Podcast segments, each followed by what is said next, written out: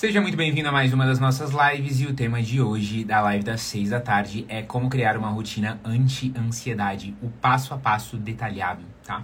Eu quero conversar hoje com qualquer uma de vocês e qualquer um de vocês que sofra com ansiedade e explicar por que que eu acredito que a rotina certa é o que vai fazer com que você não tenha mais problemas com ansiedade. De todas as coisas que você pode mudar na sua vida, uh, mudar a sua rotina é o que vai causar o maior impacto em quanta ansiedade você sente no dia a dia. E eu vou explicar para vocês como que eu faria conversando com um paciente na terapia para ajudar esse paciente a criar uma rotina anti-ansiedade do zero. Quais são os sete passos que a gente usaria para criar uma rotina anti-ansiedade? Eu vou falando cada um dos passos e vou explicando mais a fundo o que, que significa cada um deles, beleza? Sejam todos muito bem-vindos à nossa live aqui. Vamos fazer uma live uh, curtinha, direta ao ponto. Eu vou explicar aqui os sete passos para você criar uma rotina anti-ansiedade e vocês vão estar comigo ao longo desse processo, beleza? Então vamos lá. Eu vou traçar para vocês os sete passos que a gente usa para criar uma rotina anti-ansiedade e eu vou sugerir que você pegue papel e caneta porque isso aqui vai ter um monte de informação técnica. Não é, uh, uh, não é uma lista genérica que você vai encontrar no Google. Isso aqui é o resultado de muitos anos de estudo e de experiência com os pacientes, certo?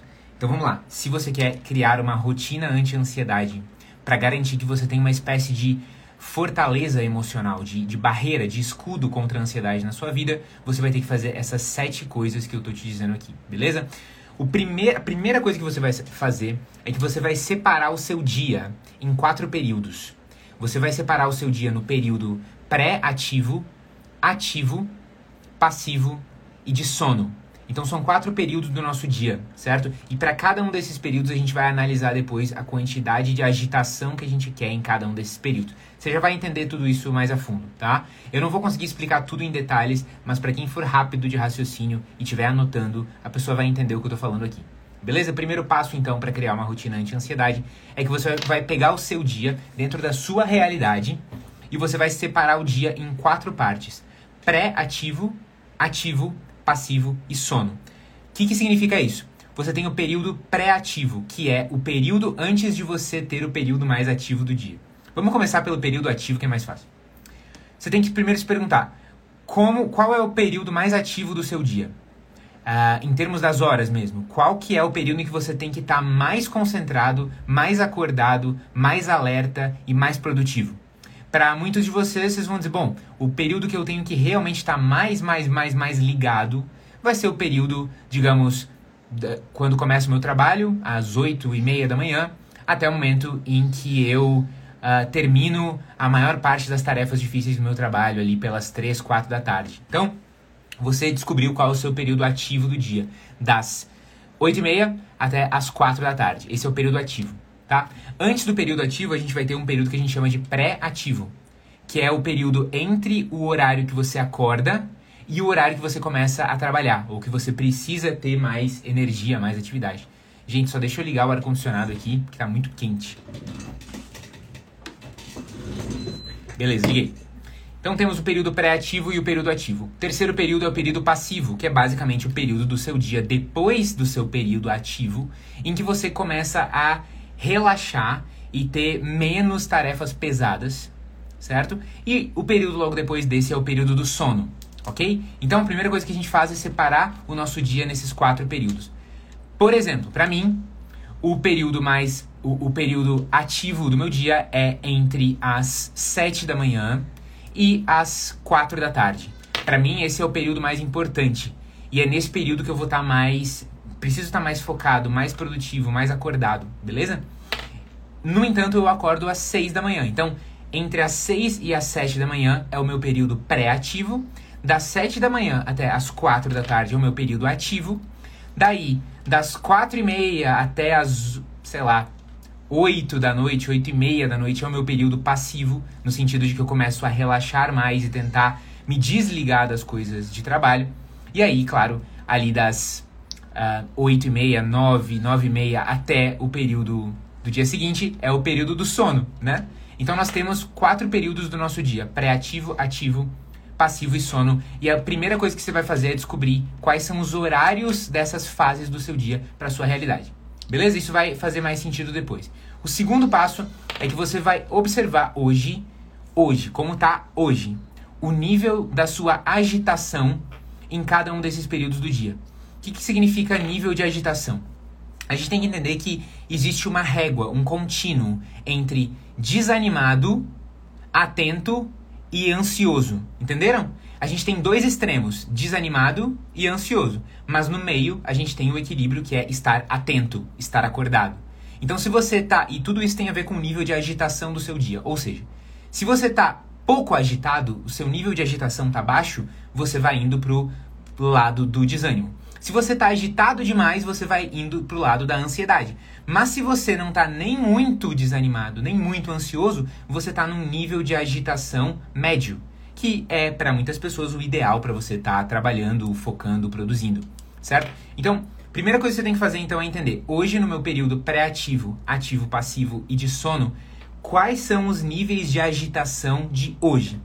Por exemplo, quando você entre o período que você acorda e o período que você uh, vai trabalhar, nesse período que a gente chama de pré-ativo, qual é o seu nível de agitação? Você está mais no nível de desânimo, desânimo, agitação baixa, ansiedade, que seria uma agitação em excesso, ou você está num nível médio de foco, de agitação atenta. Né? No seu nível, no, na sua fase ativa do dia, que no meu exemplo aqui seria das 7 da manhã até as 4 da tarde, como que está o seu nível de agitação? É, você está mais para o lado ansioso, para o lado desanimado ou no meio? Né? Quando você está pensando agora no, no, na fase passiva e na fase do sono, você quer um nível de agitação menor, né? Então, à noite, como que tá o seu nível de agitação? Você tá mais agitada do que uh, o, o, necessário ou menos? Você tá conseguindo estar tá mais relaxado? Enquanto você dorme, como é que tá o seu nível de agitação? Isso a gente tem que entender como segundo passo do nosso processo de criar uma rotina anti-ansiedade. Beleza? Eu descobri como é que tá hoje o meu nível de agitação, separando o meu dia em fase pré-ativa, ativa, passiva e de sono. Beleza? Aí o terceiro passo para criar essa rotina anti-ansiedade é você entender hoje qual que seria o nível de agitação ideal para cada período. E tudo isso parte do princípio de que você entende que desânimo e ansiedade são simplesmente dois pontos na mesma régua, que é a régua de agitação, entendeu? Então, agitação não é uma coisa ruim, necessariamente. Você pode estar tá pouco agitado e aí você fica desanimado, cansado, relaxado mas você tá, também pode estar tá muito agitado e você fica ansioso. Se você está desagitado demais, muito devagar, você precisa se agitar para chegar num nível de foco uh, excelente. Se você está agitado demais, você tem que descobrir como voltar para esse meio de se desacelerar, mas não desacelerar demais que você fique desanimado. Deu para entender isso? Ou eu estou explicando muito rápido? Aí, o terceiro passo da rotina anti-ansiedade é você criar descobrir o seu nível ideal de agitação para cada fase de, do dia. Então, no meu período ativo, eu estou conseguindo estar tá bem agitado num bom sentido? Acordado, alerta, focado?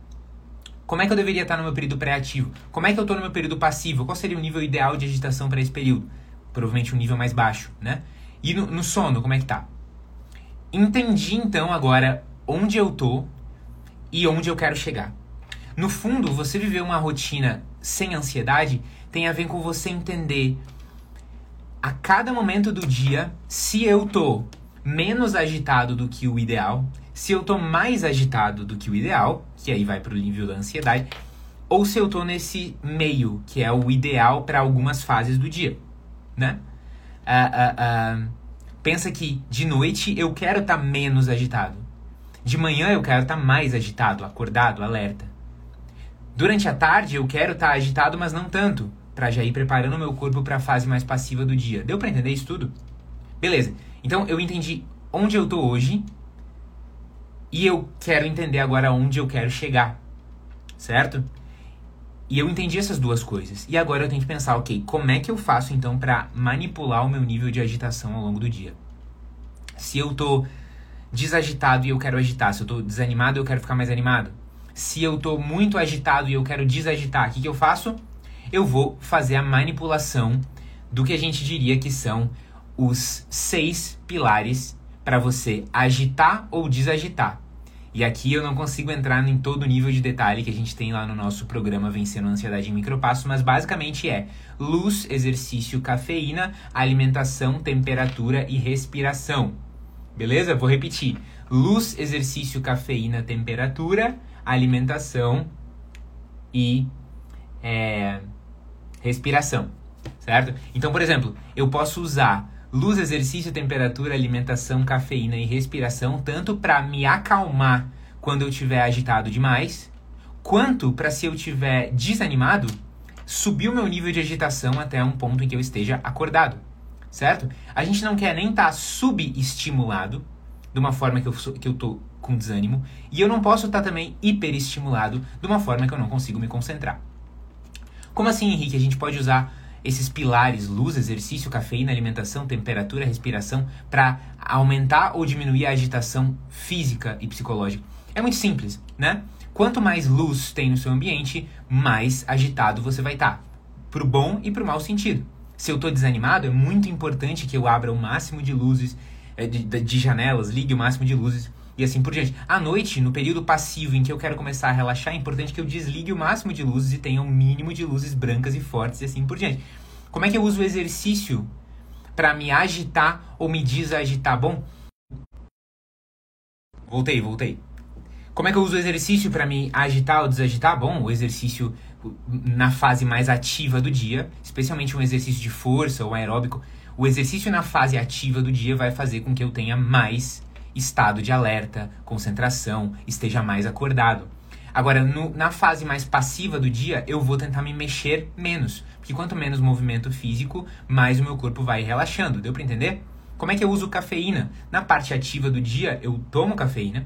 E na parte passiva do dia, eu evito a cafeína ao máximo. Entende?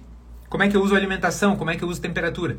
A gente tem que entrar, claro, e muitos detalhes aqui para explicar todo o método para você criar uma rotina anti-ansiedade, mas basicamente é isso, certo? Se você estiver muito ansioso, você pode usar a respiração para se acalmar. E a gente já explicou isso muitas vezes na, na, na ideia da técnica 4, 2, 6, né? Inspira contando até 4, segura o ar contando até 2, solta pela boca contando até 6. Essas técnicas de respiração para se acalmar. Você, você também pode usar a respiração para se agitar se você estiver desanimado, né? Isso a gente ensina mais a fundo lá no programa Vencendo a Ansiedade em Micropassos. Depois que eu já consegui entender o nível de agitação para cada uma das quatro fases do dia que eu tô hoje e o nível de agitação que eu quero alcançar nessa mudança de comportamento, e aí eu penso, ok, o que, que eu posso fazer? E aí eu penso que eu posso fazer com base nos seis pilares: luz, exercício, alimentação, temperatura, cafeína e respiração. Eu já sei o que eu tenho que fazer tá? Mas ainda assim pode ser que você tenha uma rotina com muita ansiedade, porque vencer a ansiedade não é só sobre você ter bons hábitos um, que, tipo, te ajudam a ficar agitado na parte agitada do dia e calmo na parte calma do dia. Não. Uh, vencer a ansiedade tem a ver também com eliminar fontes de estresse crônicas. E aí, esse é o passo número 5. Descobrir quais são as suas fontes crônicas de estresse. Como assim? Gente, a razão pela qual muitas pessoas têm problemas de ansiedade, incluindo sintomas gástricos, diarreia, náusea, comida que não cai bem, é, é, inchaço no corpo, manchas na pele, irritação, inflamação, vermelhidão, essas coisas físicas, e elas sentem que a vida delas tem uma baixa qualidade de vida, também é porque essas pessoas muitas vezes estão o tempo todo lidando com um problema que elas nunca pararam para resolver. E muitas vezes esse problema é um relacionamento que dia sim, dia também estressa você. Certo? Então, você tem que entender quais são hoje para você as suas fontes crônicas de estresse. O que que hoje no dia a dia acaba te estressando a ponto de você ficar uh, uh, mal, de você sentir esses sintomas aumentando. E no passo número 6 da nossa, da nossa lista, a gente pensa em quais são as soluções 2080 para atacar as fontes crônicas de estresse da sua vida. Eu sei que eu estou indo um pouco rápido, mas eu, eu, torcendo para que você esteja anotando e prestando muita atenção no que eu digo aqui. Vou recapitular. O motivo de muitas pessoas terem problemas de ansiedade e desenvolverem sintomas físicos, como sintomas gástricos, sintomas de pele, uh, como sintomas de falta de sono, de dores musculares, de vermelhidão, de inflamação. O motivo dessas pessoas estarem assim não é só o fato de que elas estão uh, uh, com, com um problema circadiano e que elas não sentem, elas não estão agitadas o suficiente na parte agitada do dia, nem calmas na parte calma do dia. Existe um problema mais profundo que é algumas pessoas estão sob efeito de fontes crônicas de estresse. O que, significa uma fonte crônica de estresse? É um estresse da sua vida que se repete dia sim, dia também, e que vai sobrecarregando você e vai pesando você, mas você ainda não resolveu esse negócio. Pode ser, por exemplo, que você tenha um gerente do seu trabalho que todos os dias você tem que aguentar as piadinhas do seu gerente ou o bullying que o gerente faz ou a pressão, a violência que tem no seu ambiente de trabalho. Pode ser que você tenha uma relação com a sua mãe muito ruim e todos os dias, dia sim, dia também, você está se estressando e explodindo com ela ou ela está explodindo com você ou vocês estão brigando por causa de dinheiro. Uh, pode ser que você tenha um problema de barulho na sua casa que dia sim, dia também você não consegue dormir porque o barulho te incomoda. Você tem que pensar assim, na minha vida, quais são as coisas que me estressam dia sim, dia também e que aumentam o nível basal de estresse da minha vida. E a gente tem que, na sequência, pensar como que eu posso atacar isso? Por que, que esse problema está na minha vida há tanto tempo e eu não resolvi? Por que, que eu nunca consegui é, é, resolver de uma vez essa relação estressante que me incomoda dia sim, dia também com a minha mãe? Por que, que eu ainda não consegui me livrar desse chefe chato, desse trabalho ruim? etc, etc. E a gente tem que pensar em soluções para eliminar ou atacar essas fontes. A última coisa que você tem que fazer para criar uma rotina anti-ansiedade é que você tem que olhar para esses hábitos novos que você está implementando na sua vida, os hábitos que vão sustentar a sua vida anti-ansiedade, tanto o hábito do exercício, do controle da luz, do uso sábio da cafeína, da, do timing da alimentação, da manipulação da temperatura do seu corpo para acalmar ou para agitar, dependendo de como você quer ficar em cada momento do dia, do uso da respiração para se acalmar ou se agitar. Todos esses hábitos que você quer estruturar na sua vida, você vai ter que pensar em soluções para fazer eles ficarem cada vez mais fáceis e cada vez mais prazerosos. As pessoas fazem toda uma ciência em volta de criação de hábitos e é muito importante entender o que, que a ciência nos diz sobre a criação de hábitos. Mas a teoria comportamental, que é extremamente científica, um, ela nos resume de uma forma maravilhosa, que é o seguinte: uh, um hábito vai ficar na sua vida quando você adicionar facilidade e prazer nesse hábito, certo? Então, você quer fazer o exercício ser um hábito, ser um hábito que fica na sua vida? Você tem que fazer o exercício ser prazeroso e fácil. Fácil não de fazer, porque tem que ter algum nível de desafio, mas fácil de começar. A academia tem que ser perto da sua casa, você tem que ter os materiais para o exercício perto de você, é, tem que ter um horário fácil para você ir do seu trabalho, né? E tem que ser prazeroso, você tem que encontrar um exercício que funcione para você. Como é que eu faço a alimentação saudável virar um hábito? Tem que ter facilidade, tem que ter prazer eu tenho que deixar os ingredientes já pré-separados, ou vou contratar alguém para me ajudar com, com, com, cozinha, ou eu já vou comprar as marmitas prontas e eu vou comprar marmitas que sejam gostosas, ou eu vou fazer umas receitas que, que eu realmente gosto de comer, entendeu? Facilidade e prazer, facilidade e prazer. Então, para fixar qualquer rotina, a gente precisa desses dois ingredientes, facilidade e prazer. Como que eu faço para esses hábitos que eu tenho hoje ficarem mais fáceis? E não só mais fáceis, mas também mais prazerosos. Beleza? Obrigado pela audiência e pela paciência. Um beijão a todos vocês. Tchau, tchau.